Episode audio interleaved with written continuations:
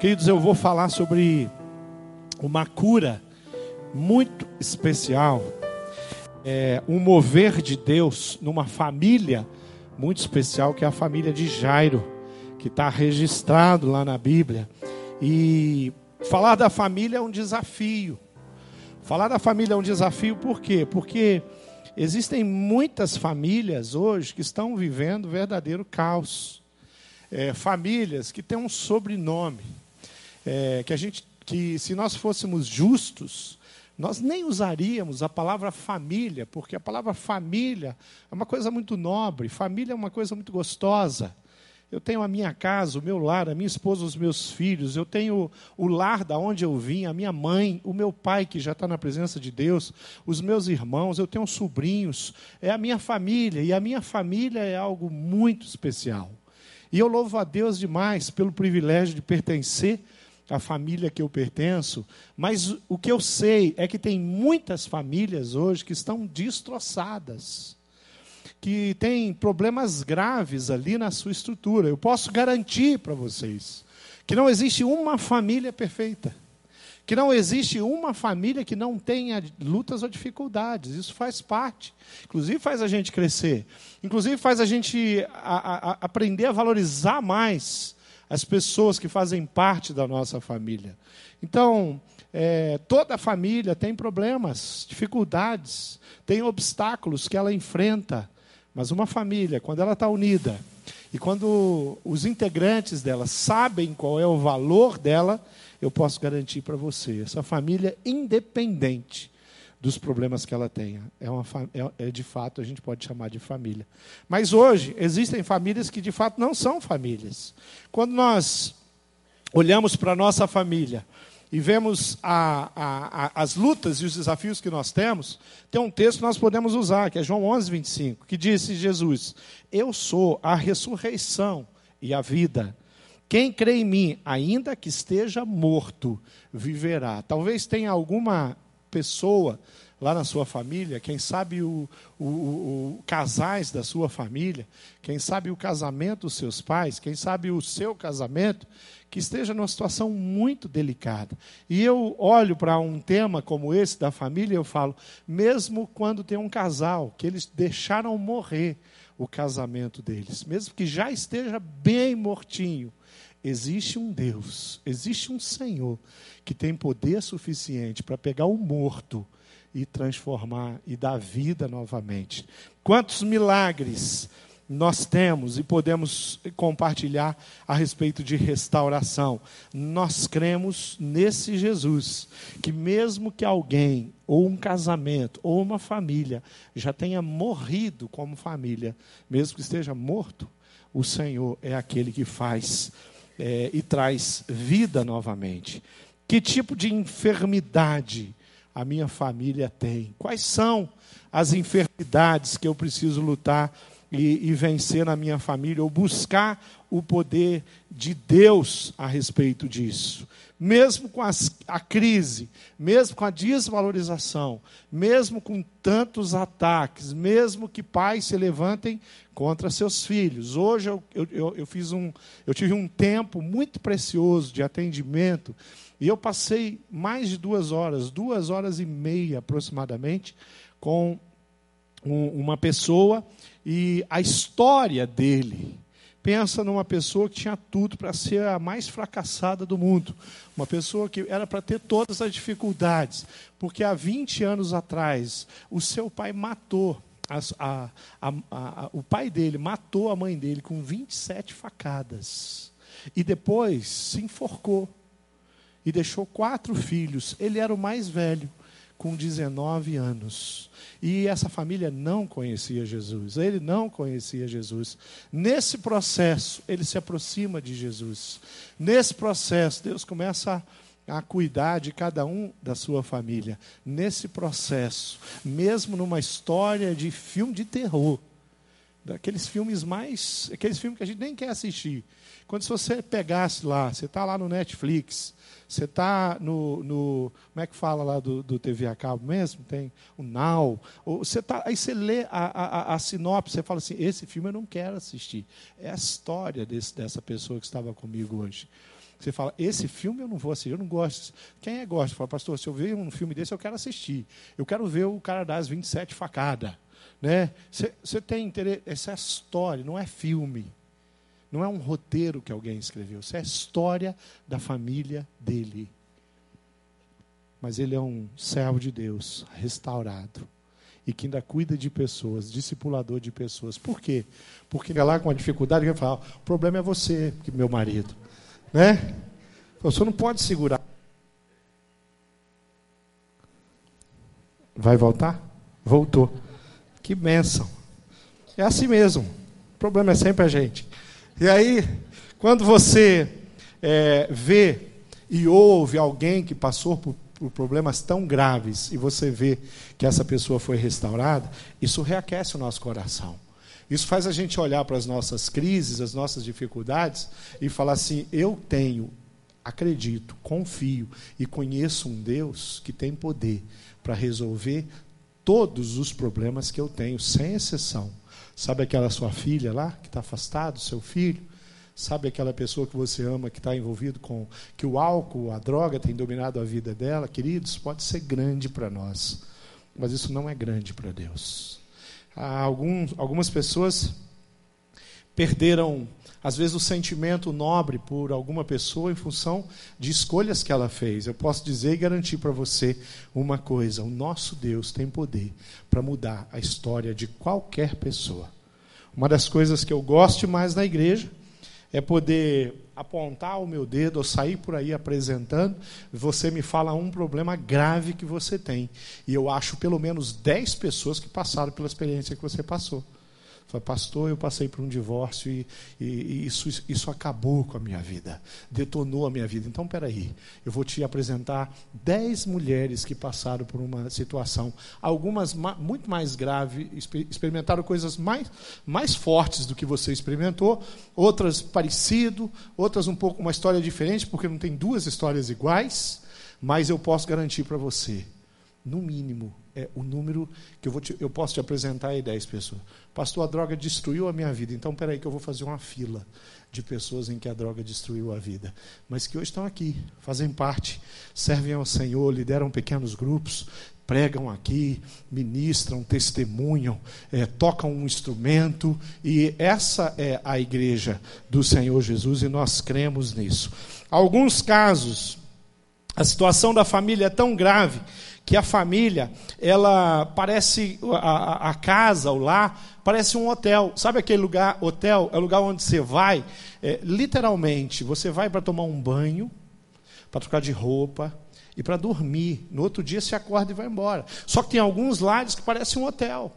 É um lugar onde você vai lá para dormir, para se alimentar, para tomar banho. Não é um lugar para você se relacionar. Não é um lugar onde você vai amar as pessoas. Não é um lugar onde você vai é, gastar, é, jogar conversa fora com pessoas que você ama. Não é um lugar onde o relacionamento é um relacionamento que, que, que traz contentamento, que traz alegria. Então, algumas casas, alguns lares são como um hotel. O lugar que você passa, que você vai para fazer alguma coisa. Hotel é um lugar muito frio. Eu viajei muitos anos na minha vida. E, e, ainda viajo, mas antes eu viajava com muita frequência, quando eu estava é, na, como executivo. Queridos, deixa eu te dizer uma coisa. É, eu, eu, eu, eu, criei um, um, problema tão sério com o hotel, que quando chegava o período de férias com a minha família, eles queriam ir para o hotel. Eu falei, não, hotel não. Vão, ninguém quer ir para casa de parente. Eu preferia casa de parente. Eu falei, hotel tem um cheiro que eu conheço. Quando eu entrar no hotel, tem um cheiro que eu vou saber, eu estou no hotel. Eu vou tanto para o hotel que eu não quero ir passar férias no hotel. Já pensou? É assim. Por quê? Porque a maioria das vezes que eu estava no hotel, eu estava sozinho. Minha esposa não estava comigo. Meus filhos não estavam comigo. Mas quando eu voltava para minha casa, para minha cidade, quando eu ia para minha casa, eu entrava na minha casa, não tem recepcionista de, de talherzinho, né, de uniformezinho. Não, é a minha esposa, é os meus filhos. Que lugar nobre, que lugar gostoso. Quando eles eram criança, que expectativa. Quando eu chegava era uma festa. E a gente trazia umas coisas para comprar, para fazer, né, de produzir essa festa, né? traziam uns chocolates, os brinquedos, daí era uma folia. Pensa os três filhos pulando de alegria que o pai chegou, né? Estavam de olho nos presentes, mas não tem problema. Vamos botar gás nesse negócio. Algumas casas parecem um hotel. Algumas casas é, parecem um posto de gasolina. Você vai lá para abastecer. Você vai lá para se alimentar. Outras parecem um verdadeiro campo de batalha. Você chega na sua casa e o que vai acontecer é ofensa, é briga, é confusão, é desprezo, é indiferença. Um campo de guerra, um campo minado, aonde quando um fala uma coisa, o outro explode. Quando o outro fala outra coisa, um explode. E o lugar que deveria ser um lugar de bênção se torna num, num, campo de batalha. Um casamento que, era, que é para ser uma parceria, que é para ser um, um, uma, onde duas pessoas têm uma cumplicidade muito grande, o que, que acontece? Aquilo ali vira um verdadeiro inferno. Como é triste, tem uma coisa que me incomoda, é ver um casal se degladiando. Queridos, eu moro num edifício, e às vezes eu escuto, não dá para saber qual é o apartamento. Mas eu estou escutando, tem algum casal que eles estão um gritando com o outro e dá para a gente ouvir. Toda vez que eu ouço isso, eu peço, Senhor, Pai, misericórdia. Não sei quem é esse casal, não sei qual é o apartamento, mas por favor, dá oportunidade para um de nós ministrar a vida deles. Um, um, qualquer um, pode ser eu, pode ser a minha família, pode ser outra família. É, coloca representantes do reino de Deus perto desse casal. Às vezes na rua, Quantas vezes na rua, você passando de carro, você vê um casal brigando, você vê alguém sendo agredido. Uma, uma vez eu acudi uma mulher, nós chegamos e, e, e eu não estava sozinho. Nós estávamos mais pessoas e todos pararam para olhar. E o homem segurava aquela mulher no meio da rua, ali no centro da cidade, com uma mão e a outra ele esbofeteava ela. Eu falei, querido, vamos fazer alguma coisa. Aí ele falou assim: é, pode ser que ele esteja armado. Eu falei, bom, se ele estiver armado, ele vai matar a mulher dele. Eu acho que a gente pode fazer alguma coisa. Vamos lá, meu irmão, não estamos sozinhos, vamos chegar aos quatro lá. Vamos parar com esse negócio aí. Por quê? Porque isso é muito triste. Isso é um casal. Eu não sei se era namorado, se era. O que, que era? Mas chegamos os quatro, né? E falamos para ele: rapaz, você vai parar com isso. Senão você vai apanhar. Aí ele parou. Aí ficou olhando, não sei o que. A gente falou assim: ó, Agora você vai embora. É a minha esposa, pode ser o que for. Agora você não tem condição de ficar perto dela. Vai embora, nós vamos chamar a polícia. E aí ele foi embora. Aí ela, a gente conversou um pouquinho com ela ali, tentou, não conseguimos fazer uma oração. Ela levantou dali e foi atrás dele. Falei, Jesus amado. Isso aí é uma, uma só Satanás mesmo para produzir umas, umas histórias dessa. Só ele para conseguir é, pegar o coração de uma pessoa. Mas olha só um pai. Veja o homem que eu vou ler agora sobre ele como um pai. Veja ele como um esposo. Veja ele como um líder da casa dele.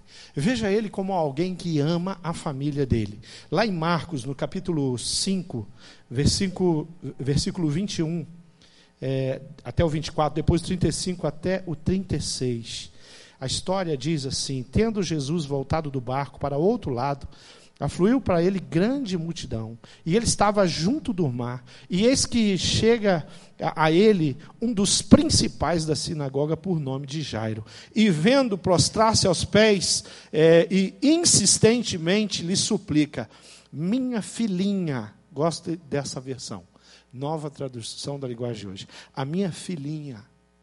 Querido, um pai que fala minha filhinha, é porque ele ama.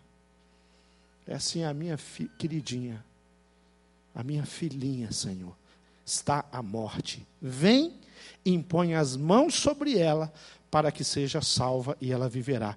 E Jesus foi com ele, grande multidão o seguia, comprimindo.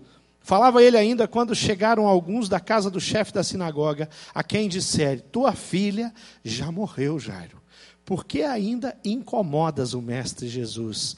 Mas Jesus, sem acudir, ou, ou, ou, ouvi as palavras, disse ao chefe da sinagoga: Não temas, somente creia. Queridos, uma família que tinha uma criança doente, eu não sei quantos filhos, a Bíblia não diz quantos filhos Jairo tinha. Se era a filha do meio, se era primogênita dele, se era caçula, a Bíblia não diz, mas alguém na casa dele, era uma filha, estava doente. Se a minha filha está doente, a nossa casa adoeceu. Porque quando nós temos uma criança sofrendo, nós temos uma criança ardendo em febre, nós temos uma criança com um tumor, nós temos uma criança à beira da morte, que é o caso aqui, nós temos um problema sério. A qualquer momento nós podemos, eu posso, como pai, perder a minha filhinha. E esse era o Jairo. Essa era a situação dele. Isso é o que estava acontecendo com ele. E o que, é que ele faz? Ele senta e chora. Vou sentar aqui e vou chorar. Não é isso que a Bíblia diz. A Bíblia não fala que Jesus vai à casa de Jairo procurar. Eu sei que tem uma criança doente aqui. E, e Jairo está sentado no canto, chorando. E Jesus tenta falar com Jairo. Jairo está chorando tanto, ele não consegue nem falar com Jesus, porque ele sentou e, come, e ficou no desespero. Não é isso que a Bíblia diz. A Bíblia diz que o pai, que tem uma filhinha, que ele ama muito, adoecida, ele levanta e ele vai para o lugar certo. Falar com a pessoa certa. Uma família adoecida. Às vezes, nós temos ali muitas enfermidades. Aqui se trata de uma enfermidade física. Mas existem famílias que estão adoecidas, existem pais de família, mães, casais, filhos, que estão adoecidos lá na sua casa.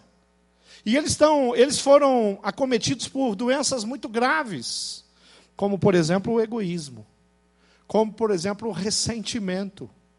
Eu tenho uma mãe que é ressentida, gente, que família, que coisa triste, que coisa difícil de lidar. Eu tenho uma, um, um, um pai dentro da minha casa, que ele é amargurado com alguém, com a, com a família dele, com os pais dele, com... é difícil. Porque uma pessoa amargurada, ela não consegue produzir docilidade. Ela tem um mecanismo de defesa muito grande. Quando eu tenho na minha casa a ausência de perdão, eu tenho uma enfermidade grave. E algumas famílias estão assim, são cheias de mágoas. o, o, passado ruim, é, é, é ele está sempre passando. É o vale a pena ver de novo, diariamente, o tempo inteiro. Vive nos ressentimentos, vive falando das coisas ruins, vive apontando o dedo. E vive, que lar é esse? Quando dentro da minha família, a impureza tomou conta da, da minha casa, da minha vida, no, no, na, na, naquilo que deveria ser uma fidelidade, e eu me tornei um marido impuro, uma esposa impura, por causa do pecado. Isso é câncer. Dentro de uma casa, a infidelidade é, um, é um, a pior espécie de câncer que pode entrar num casamento. Não tem câncer mais agressivo do que a infidelidade para um casamento frieza espiritual. Frieza espiritual. Um lar onde o nome do Senhor Jesus não é mais citado, lembrado. Um lar onde a oração já não faz parte do cotidiano. Um lar onde a Bíblia não é mais lembrada. Um lar onde as decisões são tomadas sem que nós venhamos a orar e falar com Deus. Eu estava é, lendo a Bíblia, sendo ministrado na história de José. Tô, tô, tô seco, viu, para pregar José aqui, viu, pastor Edmilson? Logo eu vou pregar José de novo. Tem uns, várias mensagens em José. Mas eu estava vendo uma atitude de Jacó, e aonde é, o, o, os filhos vêm, Benjamim está tá preso naquela confusão lá, que o próprio José arruma, deixando Benjamim preso, voltam para José e falam, pai, os, o, o, o, governador lá do Egito, um homem que, que manda lá, ele diz que o senhor tem que ir. Aí, é um, uma coisa tão lógica. Para mim, se fosse meu filho, eu já levantava e eu ia correndo para o Egito. Se é isso que o governador quer, eu vou me apresentar, porque eu quero a liberdade do meu filho Benjamim. Mas aí a Bíblia diz, que eu achei muito, muito gostoso, muito bacana isso da parte dele, e compartilhar aquilo comigo, né? E aí Jacó fala assim: Mas eu vou consultar o Senhor. Peraí, ele vai consultar o Senhor numa coisa que é tão lógica, é tão óbvia. Levanta, Jacó, vai correndo para o Egito. É o governador, ele pode mandar matar o seu filho e ele não vai nem preso, não vai nem responder processo. Ele fala: Eu vou consultar o Senhor. E ele vai consultar o Senhor. E o Senhor fala: Jacó, vai para o Egito. Vai lá, que é o seu filho. É o seu filhinho que está preso. É o caçulinha, o Benjamim. Quando eu olho para a atitude do coração de um pai que se levanta e fala assim: Minha filha está doente. Eu vou até Jesus. Eu vou falar com Jesus. Eu vou interceder. Quando alguém da nossa família é Kleber, Kleber, Klepper, o Klepper estava testemunhando e ele falou ali da reza do pastor, né? Não foi, Klepper? E é, é, é, era, era da família dele, era irmão. Olha a situação que ele, ele testemunhou aqui, gente. O que, que o pastor Herbert tinha que fazer? Qual é o mínimo do mínimo do mínimo? Se levantar para falar com quem podia fazer alguma coisa pelo Klepper. É assim que a gente faz. A gente se posiciona e a gente se apresenta, Senhor, é a minha filhinha. Senhor, é o meu filho. Senhor, é o meu caçula. Senhor, é a minha esposa que eu estou tratando com o Senhor. Senhor, é a minha vida, é o meu coração é, os meus sentimentos. Eu tenho sido seduzido, Senhor, por algumas coisas. E isso pode trazer transtornos para minha família. O Jairo vai correndo falar com quem podia fazer alguma coisa. Às vezes, sabe qual é a nossa atitude? A gente vai correndo por muro das lamentações e a gente fica murmurando, reclamando. É porque casei com essa esposa, aí ferrou tudo, né? E a minha esposa é teimosa, parece uma mula. Meu marido parece um jegue. E a gente fica no muro das lamentações. Satanás fica só ouvindo a conversa. E eu estou lá, diante de Satanás, falando: É, meus filhos, porque os filhos lá do meu irmão, os filhos da minha vizinha são tão educadinhos, os meus filhos aprontam tanto. E eu vou correndo. Em vez de correr para Jesus, corro para Satanás. Porque murmúria e fofoca, que isso é adoração para Satanás. Pensa num Satanás feliz, quando você está murmurando. Mas quando você vai correndo falar com quem pode, você está fazendo a coisa certa. E mais, você está se posicionando. 1 Pedro 5,8 diz: sejam sóbrios, mas vigiem o inimigo, o diabo. O inimigo de vocês anda ao redor como um leão.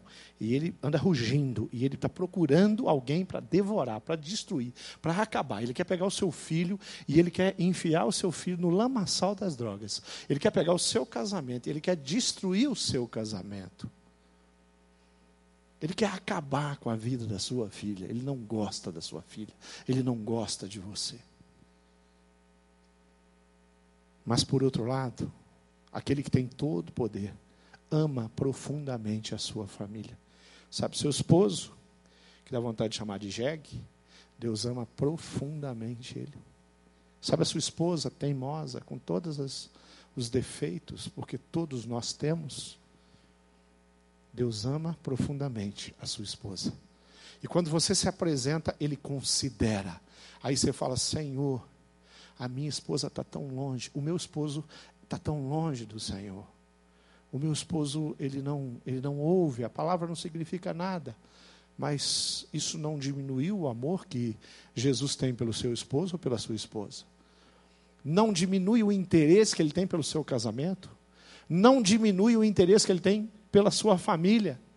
Uma das coisas que eu tenho incentivado os pais é orarem pelos seus filhos diariamente, sejam eles adultos ou crianças, recém-nascidos, sejam já com idade, orem pelos seus filhos. Querido, a gente nunca deixa de ser pai, só quando morre. E quando nós morremos, as orações que nós fizemos durante a vida pelos nossos filhos, pela nossa família, pelo nosso cônjuge, continua valendo. Sabia? continua firme, lá no cálice transbordante, registrado no livro de Apocalipse, cima da mesa do Senhor. Olha que cena maravilhosa. João vê um cálice transbordando com a oração dos justos em cima da mesa de Deus. Olha que cena. O justo já, já foi, já está lá para frente, já passou, passou o rio, entendeu? Já se mandou lá, debandou para o céu, paraíso, presença de Deus. E a sua família que está aqui, os seus filhos, ainda são abençoados pelas orações que foram feitas. Deus ama profundamente a sua família e a sua vida. Efésios capítulo 5, versículos 7 a 9 diz: Portanto, não participe com eles dessas coisas. Outrora vocês eram trevas, mas agora são luz do Senhor. Vivam como filhos da luz, pois o fruto da luz consiste em toda bondade, justiça e verdade. Então eu olho para minha casa, para o meu casamento, para minha paternidade, e eu falo: tem isso? Bondade, justiça e verdade dentro da minha casa. Você mora num apartamento, você mora numa casa, você mora numa kitnet, você mora numa mansão da, muito grande, onde não importa. A tua casa, dependendo do bairro, dependendo do tamanho, é um lugar onde a bondade, a justiça e a verdade de Deus têm que prevalecer. Jairo tinha uma filha morta. E eu falei no começo que algumas famílias são mortas. E elas são mortas por causa do pecado. E Romanos 5:23 diz, 6:23 diz que o salário do pecado é a querido, a morte aqui não é necessariamente aquela do caixão, coroa, cemitério, túmulo, cremação. Não é isso não. Não é isso não. A morte aqui é a perda total e absoluta do sentido. Sabe, eu sou casado, mas eu perdi toda a moral. Eu perdi respeito, eu perdi tudo que eu poderia ter como esposo. É ser filho, mas romper com tudo aquilo que eu posso ser como filho. Primeira coisa, honrar meus pais. Morto. Está vivo, mas está morto. O pecado potrifica você em pé. Você vira um zumbi. O homem dominado pelo pecado, ele é um zumbi, porque não tem vida nele. Não tem a, a verdade, não tem a bondade, não tem a justiça. Ele está morto. Quando uma pessoa entrega a sua vida ao Senhor Jesus, o Senhor Jesus vem e ele cela essa pessoa. O Espírito Santo de Deus cela. Ele salva, ele muda a condição o morto agora vive. Vivo não mais eu, mas Cristo vive em mim. Família que às vezes matou e fez a família morrer é o tempo, os investimentos errados, é a falta de estima quando uma família, pessoas não têm. É a falta de cortesia, de diálogo, de esperança, de amor, de fé. Isso mata qualquer família. Jeremias 9:21 diz que muitas famílias estão de luto. Olha a situação que estava acontecendo o, porque a morte subiu pelas nossas janelas e entrou nos nossos palácios para exterminar as crianças das ruas, dos jovens e das praças. Quando eu estava lendo esse texto, sabe o que, que me vem à mente? A situação que nós vivemos como nação, aonde a morte entrou pelas janelas de Brasília aonde a morte entrou, está entrando nas escolas e está matando as nossas crianças, aonde o pecado, ela, é, a secularização entra até nas famílias que são é, ditas cristãs, porque fazem escolhas erradas. Aonde nós começamos a ser questionados pelo fato de dizer que Deus criou homem e criou mulher, que Deus criou macho e ele criou fêmea. Aí vem falando, nada, você está por fora. Não é assim. Isso aí foi a gente que definiu. Porque nós somos iguais. Homem e mulher igualzinho, não tem uma diferença. Quem diz que nós somos diferentes é a sociedade, a nossa cultura. Não é assim. Homens podem ter muitos gêneros. Tem uma mulher e tem um monte de outra coisa. E aí, quando nós pregamos o Evangelho, quando nós falamos a palavra e nós dizemos, nós somos criacionistas, nós acreditamos num Deus que criou, aí vem alguém para questionar. Quando a minha família está nessa situação, só me resta fazer uma coisa: correr até Jesus. A família de Jairo estava em desespero, estava um alvoroço, era choro, era pranto, e o que chegou é o luto, porque a menina morreu. Bom, morreu, não tem mais jeito. Não é assim que a gente fala? É, é assim, não para Jesus. Última coisa que eu queria ver e tratar com vocês na vida desse homem é que a atitude dele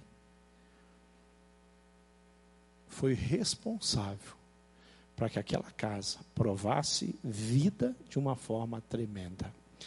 A atitude de se levantar, de ir até Jesus, deixar todo e qualquer preconceito, deixar todo, não ouvir as teorias, porque um grupo dizia ele é o, o, filho do Deus vivo, ele é o Messias. Outro grupo dizia não, ele não é o Messias, ele é um charlatão. Isso aí é um curandeiro barato. E cuidado, hein? Cuidado, porque se você for lá e for curado pela cura dele, você vai ter problema. Jairo abre mão de tudo isso e ele acredita aquele tem poder. Ele é o enviado de Deus. Ele é filho do Deus vivo. Eu acredito em Jesus. No versículo 22, ele deixou a vergonha de lado. Ele deixou todo qualquer orgulho. Ele foi lá na frente de todo mundo. Gente, não é qualquer cara. Ele é um dos principais da sinagoga. Estava cheio de gente da sinagoga olhando. Vocês viram o que o Jair está fazendo? Vocês acreditam nisso? Ele, tá lá, ele foi lá, correu para se humilhar diante de Jesus. Deixou tudo isso todo preconceito, toda vergonha. E ele vai e ele fala com Jesus. Quando nós temos esse tipo de luta, esse tipo de, de pecado, de dificuldade, Salmo 50, 15 diz: Invoca-me no dia da angústia, e eu te livrarei, e tu vai me glorificar, porque eu vou agir com poder, eu vou restaurar. Provérbios 15, 33 diz: O temor do Senhor é a instrução da sabedoria, e procedendo a honra, vai a humildade. A humildade chega e ela vem, e atrás dela vem a honra. É o que diz esse texto. Jairo vai, ele corre, é a minha filha. E a presença de Jesus fez toda a diferença. Versículo 24. Nós encontramos um Cristo disponível. Queridos, algumas pessoas às vezes falam, pastor, eu tenho orado tanto, eu tenho pedido tanto. Querido, então você está no caminho certo. Pastor, Deus não está me ouvindo. Querido, não é Deus que não está te ouvindo, é você que está ouvindo Satanás. Porque é impossível Deus não te ouvir. Porque Deus não tem a capacidade de não ouvir. E a Bíblia diz que Deus não é surdo para que não ouça aquilo que você, que eu, que a humanidade, a súplica que vem do coração. Com Deus nós falamos pelo coração. Jairo fala com o coração: a minha filhinha está prestes a morrer. E ele falou que estava prestes a morrer. Quando ele chegou com Jesus, ele recebeu a notícia: Jairo, já era. Passou o time. Ela já morreu. Tipo Marta e Maria, né? Quando Jesus chega, qual é a conversa de Maria? Ah, se o Senhor tivesse chegado antes, minha filha não teria, meu, meu irmão não teria morrido. Os, a, a família, não sei quem, a esposa, os avós da menina, os amigos, os vizinhos falaram assim: Jairo, agora já era, é tarde, agora a menina já está morta. Inclusive, para de importunar o mestre, deixa ele embora. Jairo não foi procurar um curandeiro, ele foi procurar Jesus Cristo. Ele não foi procurar um médico muito capacitado. Ele foi procurar aquele que é o porta-voz de milagres e tinha poder. Quando eu falo com Jesus sobre a minha família, eu estou falando com alguém que tem poder. Quando eu apresento a minha dificuldade para Jesus, eu não estou falando para alguém que tem uma possibilidade de me ajudar. Eu estou falando com alguém que tem todo o poder para me ajudar. Quando eu apresento as minhas as mazelas da minha casa para Jesus, eu estou falando com aquele que criou a minha família. E que me criou, criou cada elemento da minha família e que ama profundamente. Jairo sabia disso. sabia disso. Efésios 2, 4 e 5 diz: Todavia, Deus, que é rico em misericórdia, pelo grande amor com que nos amou, deu-nos vida juntamente com Cristo. Quando ainda estávamos mortos no pecado, na transgressão, Jesus veio e pela graça ele me salvou. Sabe o que, é que significa isso? Ninguém aqui que foi salvo foi salvo por merecimento. Ninguém aqui que foi salvo foi salvo porque era bonzinho.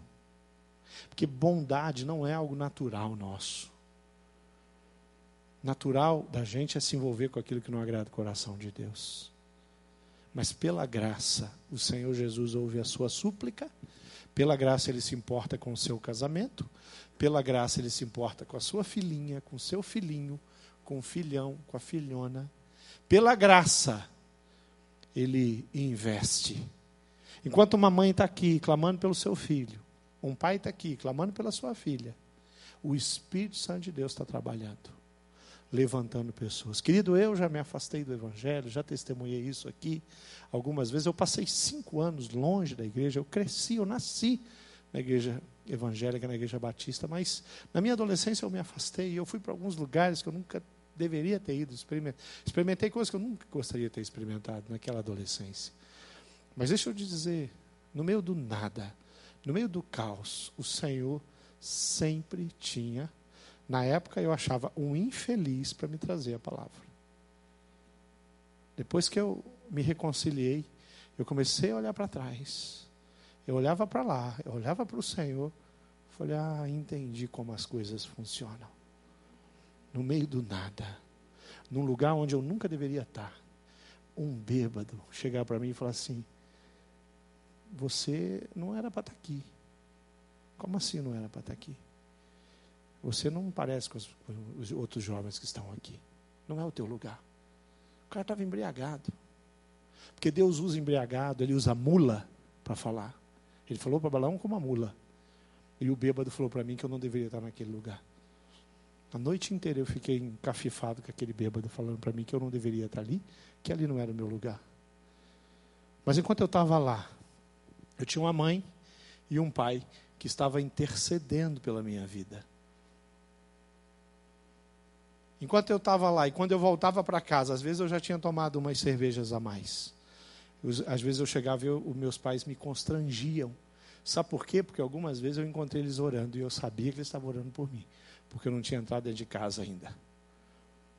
Querido, se tem uma coisa que o meu, o meu Deus considera e considerou, foi a oração da minha mãe e do meu pai pela minha vida. Se eu não me engano, Isaías 64, 4 diz que olho nenhum viu, ouvido nenhum ouviu, mente nenhuma conseguiu imaginar o que Deus preparou para aqueles que o temem, ou para aqueles que Ele ama. Acho que é Isaías 64, 4 esse texto. Tudo que Jesus fez na casa de Jairo naquele dia, Ele pode fazer lá na sua casa hoje. Tudo que Ele fez para restaurar uma família e tirar dela a enfermidade, seja moral, seja física, o mesmo Jesus faz, porque Ele é o mesmo ontem, hoje e eternamente. O mesmo Deus que atendeu a súplica de Jairo, está pronto, disponível para atender. A Bíblia não diz em lugar nenhum que ele atendeu a súplica de, de Jairo, porque Jairo era um cara tão certinho, tão bonitinho, tão santinho, crentinho, fielzinho, dizimistinha. Não, não. A Bíblia não diz nada. Ela diz que Deus atendeu porque Deus atende pela misericórdia. Para Deus não tem moeda de troca. Deus é um Deus que abençoa.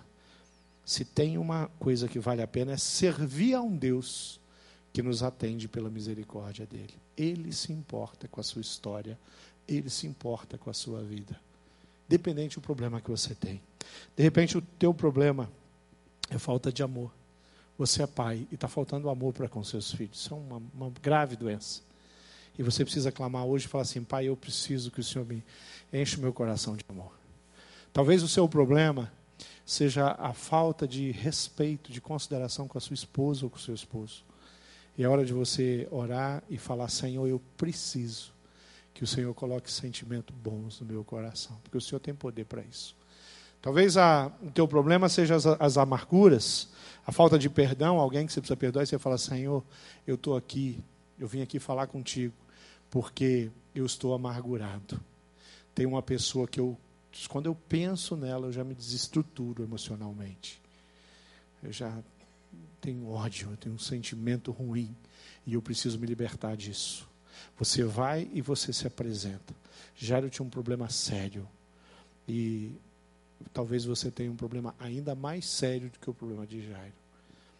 Mas o mesmo Deus que atendeu. Esse nosso querido irmão Jairo tem poder para atender você. 1 João 5,4 diz: Porque todo o que é nascido de Deus, ele vence o mundo. E esta é a vitória que vence o mundo, a nossa fé. Vamos ficar de pé. Eu queria orar pela sua família. Eu queria que você fizesse uma oração comigo. Eu queria que você fechasse seus olhos. Eu queria que você fizesse uma oração. Aí, aonde você está, você vai dizer assim: Senhor Jesus, eu reconheço que preciso da sua ajuda. Eu reconheço que a minha família precisa da sua intervenção. E eu clamo para que o Senhor faça um milagre na minha casa. Sua casa, lugar de milagre, querido. Lugar de um Deus que se levanta. Lugar de um Jesus que está lá para amar. Para ministrar poder ali na sua vida. Na sua casa, é um lugar onde Satanás vai ter que sair. Ele resolveu ir para lá. E Satanás, quando vai, querido, ele vai lá para o melhor quarto, ele vai para a sala, ele vai para a cozinha, ele toma conta de tudo. E todos os ambientes da sua casa se tornam um palco aonde a derrota, aonde a aqueles sentimentos todos que eu falei, o egoísmo, começa a tomar conta, o egocentrismo, o orgulho, a falta de respeito. E a sua casa vira um lugar horrível seu coração, ao invés de se tornar um lugar cheio de fé, cheio de coragem, cheio de ousadia, um coração que deveria estar feliz, cheio de alegria, começa a se encher de dúvida. Será que Deus está me ouvindo? Ah, será que Deus se importa comigo? Será que Ele ouve a minha oração? Deus se esqueceu de mim. Lá no meu blog tem um artigo chamado é, é, ele fala Por que Deus me odeia tanto? Que é uma história de uma, uma jovem que falou um dia isso para mim. E eu escrevi um artigo. E no blog, pessoas escrevem. E eu recebo. Esse artigo já tem uns anos. Todos os meses ainda tem pessoas que escrevem naquele artigo. Se você abrir lá, você ir nesse texto, e você olhar os comentários, você vai ver declarações de pessoas amaldiçoando a sua própria vida. E eu respondo, eu tento responder. A pessoa escreve, eu libero, eu mostro. Ela escreveu, ela quer ser vista, quer ser lida. E eu coloco a minha resposta. Gente amargurada. Falando assim, muito bacaninha o seu, que o senhor escreveu aí, pastor. Mas eu tenho uma convicção: Deus se esqueceu de mim. E eu sempre coloco, querida, Deus nunca se esquece de ninguém. Não tem nenhuma nem duas. Você vai rolar. Tem muita gente falando: olha, a, a, minha vida é isso, é aquilo, é aquilo outro. O que eu precisa morrer. E é, é uma doideira. Porque pessoas escrevem ali de tantos lugares. Mas eu queria dizer para você que se tem uma mentira que Satanás quer colocar no teu coração, é que quando você ora, Deus não está ouvindo a sua oração. Às vezes você fica na dúvida, assim, pastor, algumas pessoas falam, pastor, não sei orar. Querido, deixa eu te falar um negócio. Fala de qualquer jeito. Porque o Deus que eu conheço tem coração para você falar de qualquer jeito. Ele ouviu o que você está falando. Só que faz o seguinte: se dobre diante de Deus, fale com o seu coração. Não se preocupe com as palavras, não. Se preocupe se a palavra é certa ou errada, se é bonita ou se é feia. Fala a verdade. Porque Deus é um Deus de verdade. Fala, Deus, eu estou sofrendo por isso. Pai, a minha casa está assim, está assado, mas eu quero experimentar o teu poder. Eu quero acreditar. Se se a cura vai ser instantânea, eu vou ali, chamo Jesus, ele vem aqui, ele cura. Fantástico, nós vamos glorificar Deus por isso. Se ela demorar uma semana, duas semanas, um mês, dois meses, um ano, dois anos, cinco, não importa quanto tempo. O importante é o que está dentro do seu coração. Você fala, eu acredito, eu acredito. Ao invés de você amaldiçoar sua própria família, sua vida, e dizer: meu filho não tem jeito, minha filha não tem jeito, meu marido não tem jeito, minha esposa não tem jeito, meu, minha mãe não tem jeito. Ao invés de amaldiçoar sua própria família, você fala assim: eu sei que a minha filha está muito envolvida com o pecado, eu sei que o meu marido está muito enrolado, mas eu sei em quem eu tenho crido porque Ele é poderoso para fazer muito além daquilo que eu posso imaginar. Esse é o meu Deus. É só assim que eu tenho que viver. Todo dia na presença de Deus. Todos os dias. Perseverando. Como aquela mulher diante do juiz. O juiz ficou tão cansado dela, diz a parábola, que ele resolveu julgar a causa dela. Que Deus não se cansa de você. Mas a perseverança é um princípio maravilhoso, é uma atitude que muda tudo. Então, se você está orando há um ano, dois anos, dez anos, não importa. O que eu digo para você, ore. Pastor, eu já nem oro mais por isso. Então, querido, você está cometendo um grande erro. Volte a orar, porque Deus vai ouvir a sua prece. Você quer trazer sua família aqui para a gente terminar orando? Fala, pastor, eu quero ir aí, eu quero levar minha família, eu quero levar alguém da minha casa, eu quero levar o meu casamento. Vem aqui para a gente orar. Eu quero levar a minha filha e meu filho, eu quero levar o meu esposo, a minha esposa.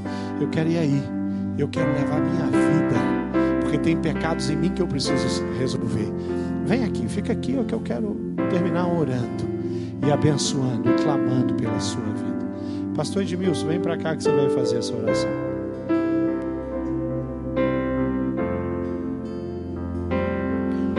Nós sabemos que o nosso Deus é capaz.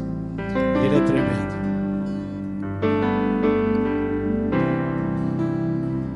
Vamos chegando, vamos chegando.